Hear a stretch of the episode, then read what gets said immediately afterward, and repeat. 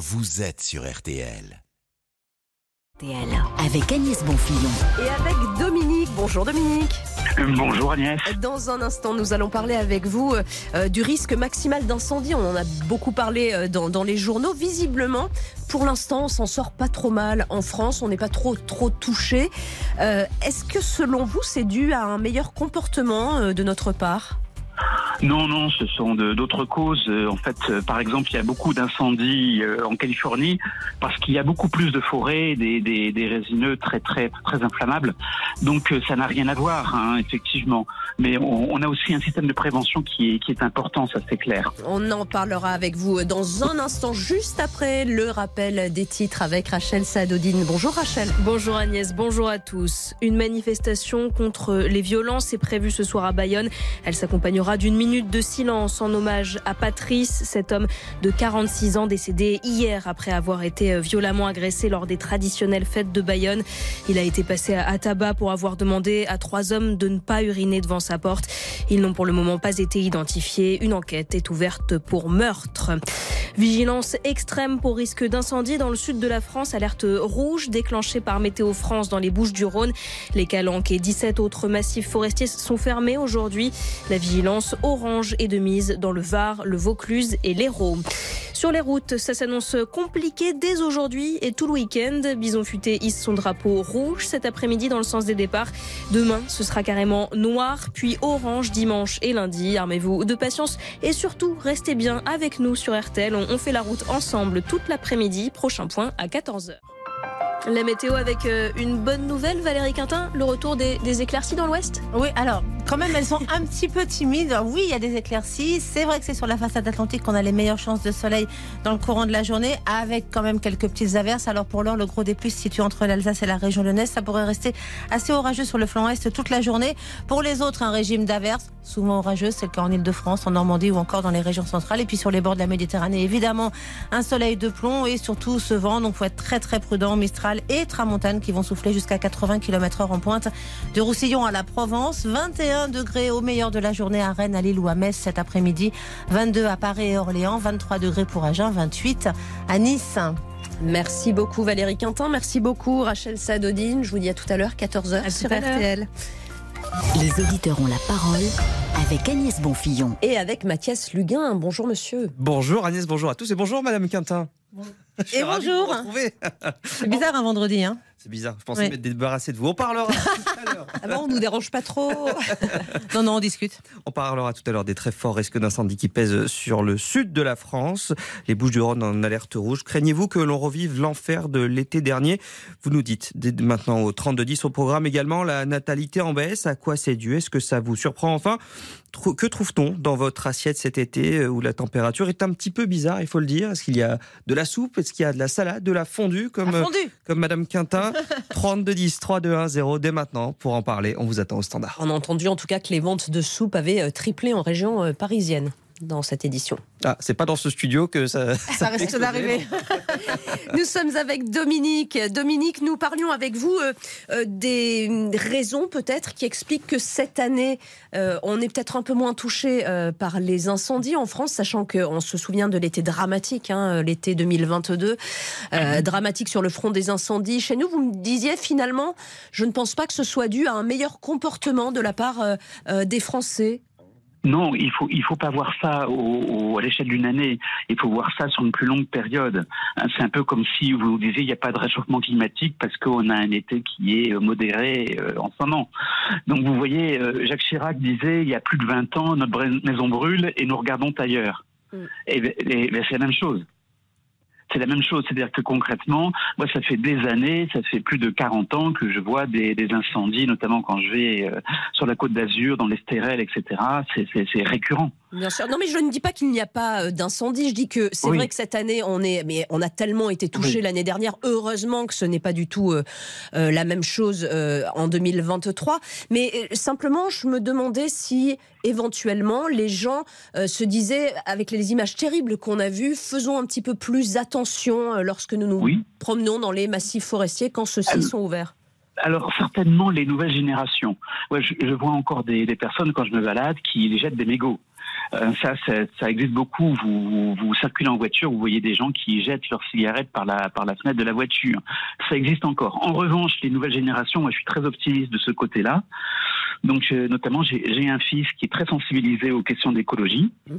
et qui a réalisé un film avec un, club cinéma.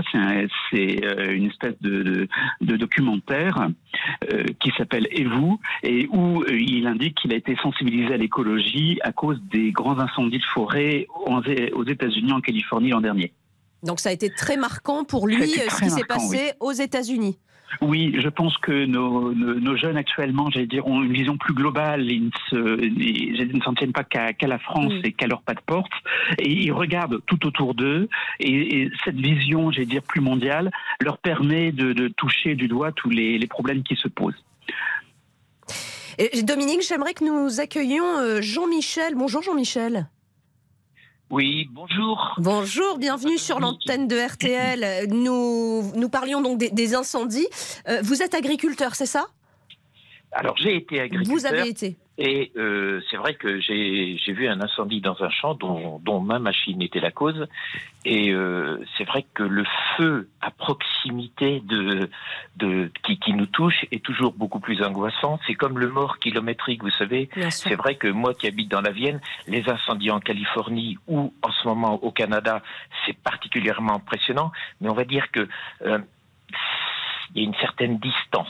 C'est loin, c'est loin de vous, mais je, peux comprendre. Hein, mais, les, feux de l'année dernière, moi j'habite à 250 km de Bordeaux. Quand il y a eu des feux l'année dernière vers la Teste, euh, à 250 km pratiquement plein nord, on sentait la fumée. Donc après, on, mesure quand même ce que c'est quand on est en contact direct avec les effets, euh, les effets de ces incendies. Hmm. Mais Jean-Michel, l'incendie dont vous nous parliez euh, dans votre champ, euh, il s'est passé à, quelle époque et pourquoi vous nous disiez que c'était un, engin à vous qui avait euh, provoqué le feu, c'est ça? Ben, C'était un champ de blé qui faisait 7 hectares. J'en avais moissonné la moitié, il restait 3 hectares de blé qui étaient, dont les pailles étaient encore debout avec les épis. Et dans, il y a deux pièces métalliques qui ont chauffé. C'était bien sûr l'été puisque c'était la saison des moissons. Et à un moment, j'ai vu, euh, en faisant demi-tour, qu'il euh, y avait un départ de feu. Donc euh, j'ai essayé avec ma moissonneuse de rouler dessus. Le, le feu était pas très important, ça risquait pas de mettre le de mettre le feu à ma machine. Mais en revanche, ça n'a pas suffi. J'ai appelé les pompiers. Je suis allé chercher un tracteur avec un engin derrière pour travailler la terre, pour mélanger là où ça n'était pas moissonné la terre avec la paille. Comme ça, le, le feu n'avance plus quand il n'y a pas suffisamment de quoi le, le nourrir. C'est le principe du pare-feu. Mais c'est particulièrement inquiétant, d'autant plus qu'il y avait un petit bois de 5 hectares à côté et que je craignais que le feu se, se, communique à cette machine. et cette année, et cette année, tous les agriculteurs euh, que je connais ont eu dans leur champ euh, pendant leur moisson un tracteur avec un engin pour travailler la terre pour justement faire une sorte de pare-feu ou un tracteur avec une citerne avec de l'eau pour dès que ça démarre euh, éteindre le feu au départ. Donc ça veut dire qu'on prend davantage de précautions. Bah, bien sûr, euh, au fur et à mesure que le risque augmente. Moi, j'avais jamais vu. Euh, mes parents sont arrivés dans la ferme en 1957. Je n'avais jamais vu de feu avant ce, feu il y, a, il y a quatre ans. Je n'avais jamais vu de feu dans un champ à la maison. Jamais. Donc euh, forcément, quand on est directement euh, là, le, le, on va dire le, responsable de quelque chose, euh, après on essaie, on fait tout pour que ça ne se reproduise pas. Voilà. Mais je pense quand même que les gens, vous savez, dans les incendies de forêt, c'était la question que vous aviez posée à Dominique. Il y a deux responsabilités dans les incendies les accidentels on n'y peut pas grand-chose. C'est un accident. Et les volontaires auxquels on pourrait associer, comme l'a dit Dominique, les mégots de cigarettes. Je pense que euh, les, les, les, volontaires ont certainement diminué parce que ben, les gens ont fait attention. Peut-être quand même que les gens jettent moins de mégots maintenant, qu'ils font plus attention quand ils font des barbecues. Mais en revanche, je pense que les incendies accidentels, involontaires, je ne sais pas s'ils ont diminué. Ah Nous, dans notre région, on a eu pas mal de pluie là, donc c'est vrai qu'on est tranquille. Mais euh, courant courant juillet où il faisait quand même assez chaud. Euh, c'est vrai que le, la météo était propice aux incendies. là maintenant tout, tout le nord, là on a eu on a eu quasiment 30 mm d'eau, ça fait 30 litres d'eau au mètre carré. Les arbres sont humides, les végétations, les prairies sont humides. oui, ça aide pour éviter. C'est le bon côté des choses. Je crois qu'on va être tranquille quand même. Je pense qu'on est tranquille pour la fin de l'été. Mmh. Contrairement aux Bouches du Rhône, on le rappelle, hein, ah vigilance maximale aujourd'hui.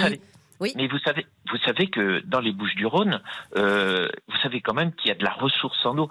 Qu'utilisent les, les, les, pompiers pour éteindre euh, des incendies? Ils utilisent de l'eau. Vous savez que du, de la rivière Le Var qui passe à Nice, il sort chaque année 1 milliard 500 millions de mètres cubes d'eau.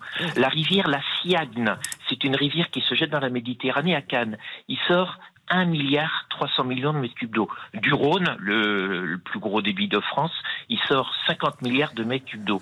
Il faut reconnaître que si jamais les incendies devaient se développer comme euh, dramatiquement ça s'est fait l'année dernière, il va, il va falloir penser à mettre de côté de l'eau pour trois raisons.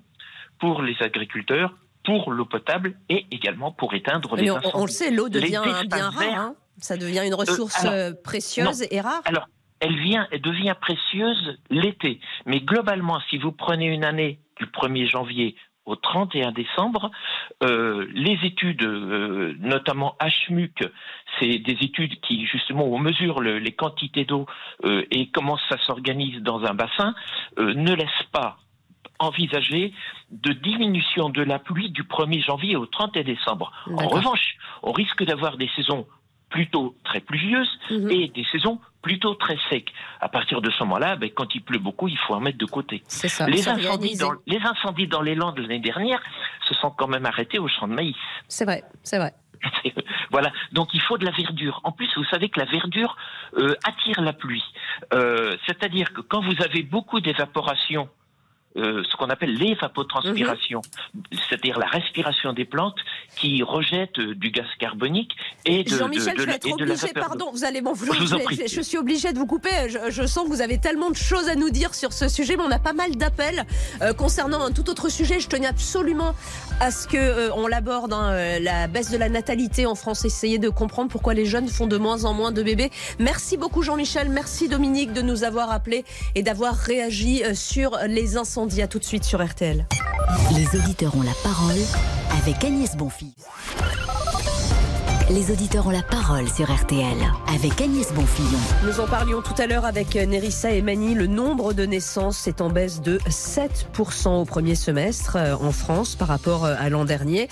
Pourquoi fait-on de moins en moins de bébés? On pensait qu'après euh, le Covid, effectivement, il y avait plus d'enfants qui, qui naissaient. Ce n'est visiblement pas le cas. Et nous sommes avec Chiara. Bonjour Chiara. Bonjour. Alors, euh, vous, n'êtes pas euh, l'exemple type, puisque je crois que vous êtes maman. Vous avez 25 ans et vous êtes déjà maman, c'est ça? Exactement, je suis maman depuis un an d'un petit garçon. Félicitations. Merci. Mais en revanche, euh, vous comprenez que votre génération, parce que effectivement, les jeunes font de moins en moins d'enfants, vous comprenez les raisons ah, qui poussent votre génération. Je comprends mille fois. C'est-à-dire? Ben, je, trouve que c'est compliqué d'avoir des belle perspective d'avenir euh, aujourd'hui. Moi, j'ai fait un enfant, j'ai toujours eu un, désir d'enfant euh, jeune. J'ai toujours eu, euh, eu une grosse attirance envers la maternité. Après, j'ai trouvé la bonne personne, donc ça s'est fait comme ça. Mais mes copines qui veulent pas du tout avoir d'enfants et même qui se projettent pas du tout, je comprends déjà financièrement. Euh, je m'attendais pas du tout à ce que ce soit aussi cher. Euh, que ce soit. Euh, vous, vous avez été surprise euh, bah, de, de, de, du coût d'un enfant, ce que ça implique au niveau budget quotidien? Mais c'est énorme. C'est énorme. Moi, je je, pensais pas. La, la crèche, les, les, couches, le lait, mais que ce soit les, les trucs les plus banals et qu'on se sert toute la journée, c'est super cher. Hmm. Et moi, je moi, je pensais pas en, en ayant un, un bébé que ça allait revenir aussi cher. Et, vos amis qui ne veulent pas d'enfants, elles, euh, elles vous disent que c'est la principale raison pour laquelle elles ne veulent pas d'enfants Il n'y a, a, euh, pas que ça. Mhm. Il y a le côté économique, bien sûr, mais après, on vit quand même dans un, dans un monde qui fait un peu peur pour plus tard.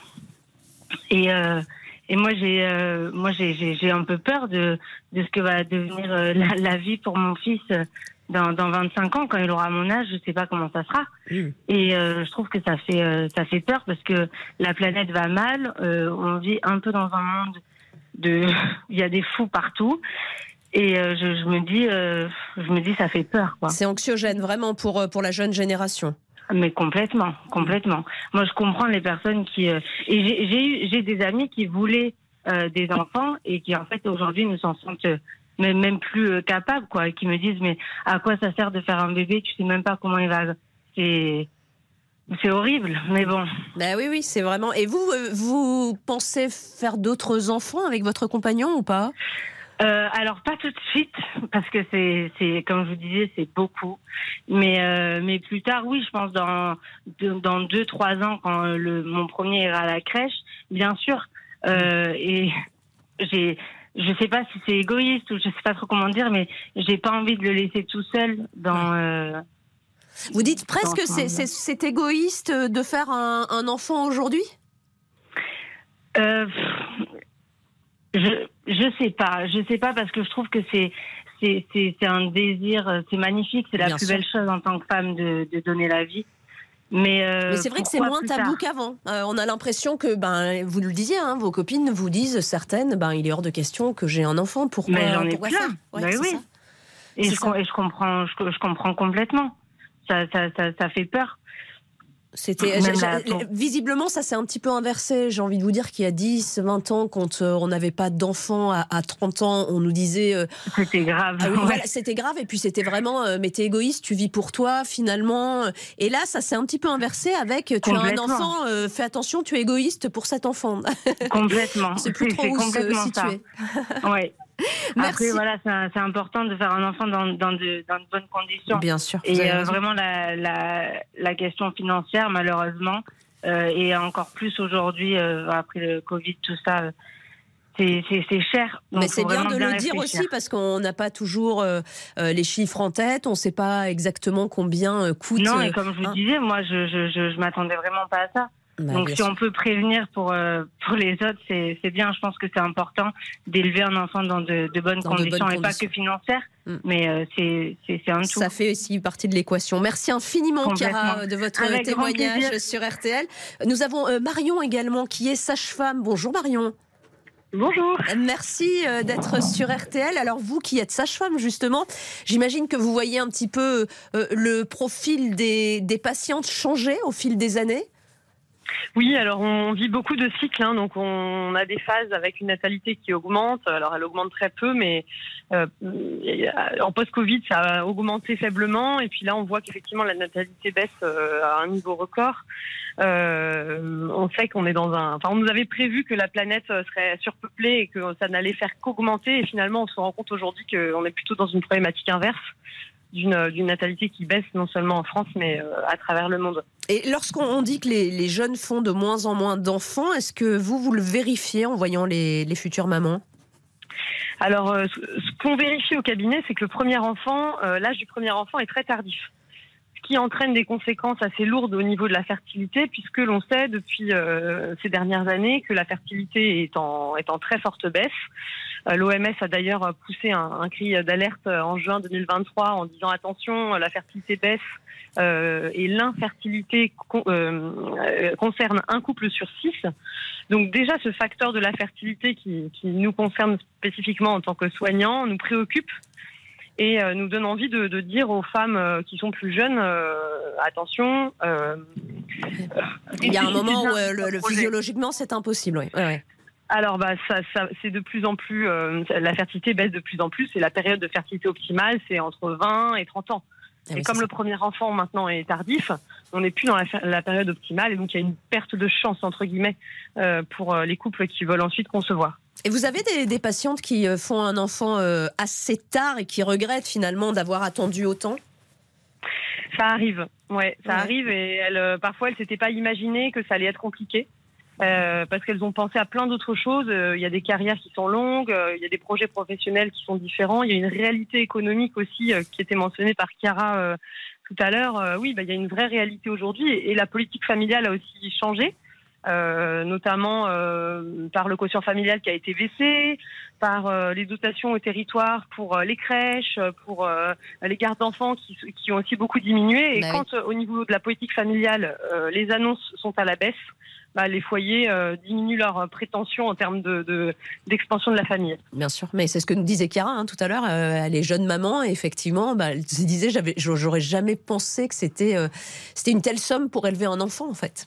Oui, oui, oui, c'est ça. Ils sont surpris en fait. Merci beaucoup Marion de nous avoir appelé au, au 3210. Je vous souhaite une très bonne journée à l'écoute de RTL. Dans un instant, on parle d'un sujet beaucoup plus léger, on va dire. On, on l'a abordé hein, dans ce RTL midi, à savoir que la météo a un véritable impact sur nos assiettes. À tout de suite. Les auditeurs ont la parole avec Agnès Bonfillon.